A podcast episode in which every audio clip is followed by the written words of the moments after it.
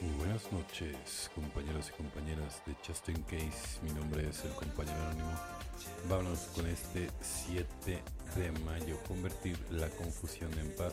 Con el caos que hay en el mundo, siento que he tenido suerte de estar.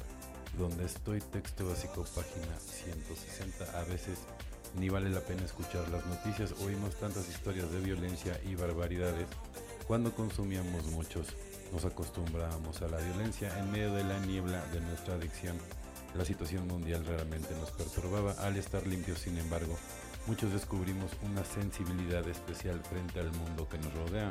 Como personas en recuperación, ¿qué podemos hacer para convertirlo en un lugar mejor?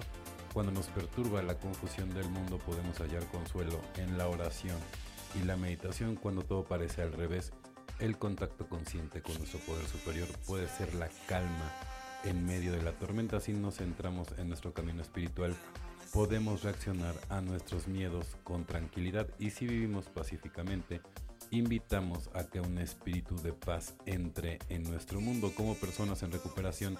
Si ponemos todo de nuestra parte para practicar los principios del programa, podemos producir cambios positivos. Solo por hoy, si vivo, hablo, actúo pacíficamente en mi propia vida, contribuyo a la paz.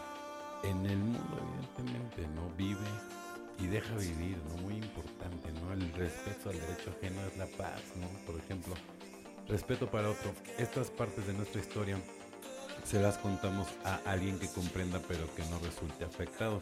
La regla es que debemos ser duros con nosotros mismos, pero siempre considerados con los demás alcohólicos anónimos.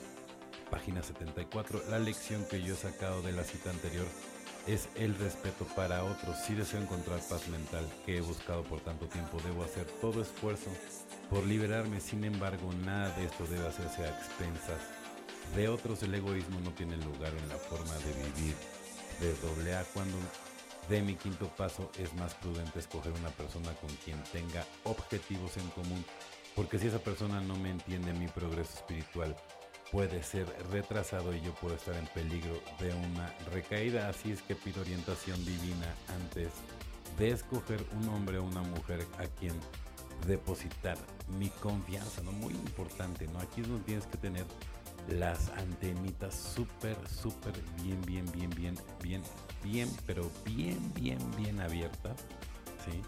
Para bien receptivo, ¿no? Para ver quién, quién va a ser esa persona a la que le vas a depositar, ¿no? O sea, esa confianza, ¿no?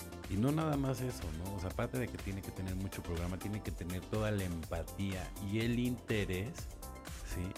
Por tu recuperación.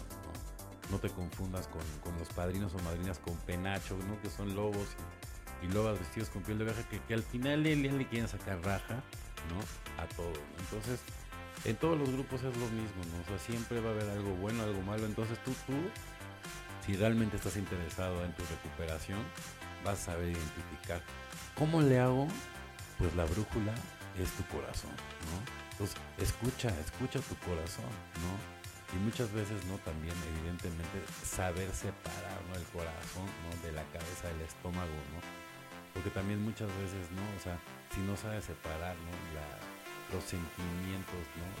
del estómago no literal no pues la puedes regar no vale la pena no vale la pena. Por eso es muy importante meditar. La meditación es súper importante es como un ejercicio no todos los días todos los días no falles, no falles. Y siempre bien, pero bien positivo.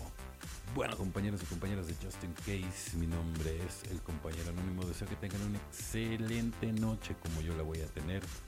Felices 24 y nos vemos muy, pero muy pronto.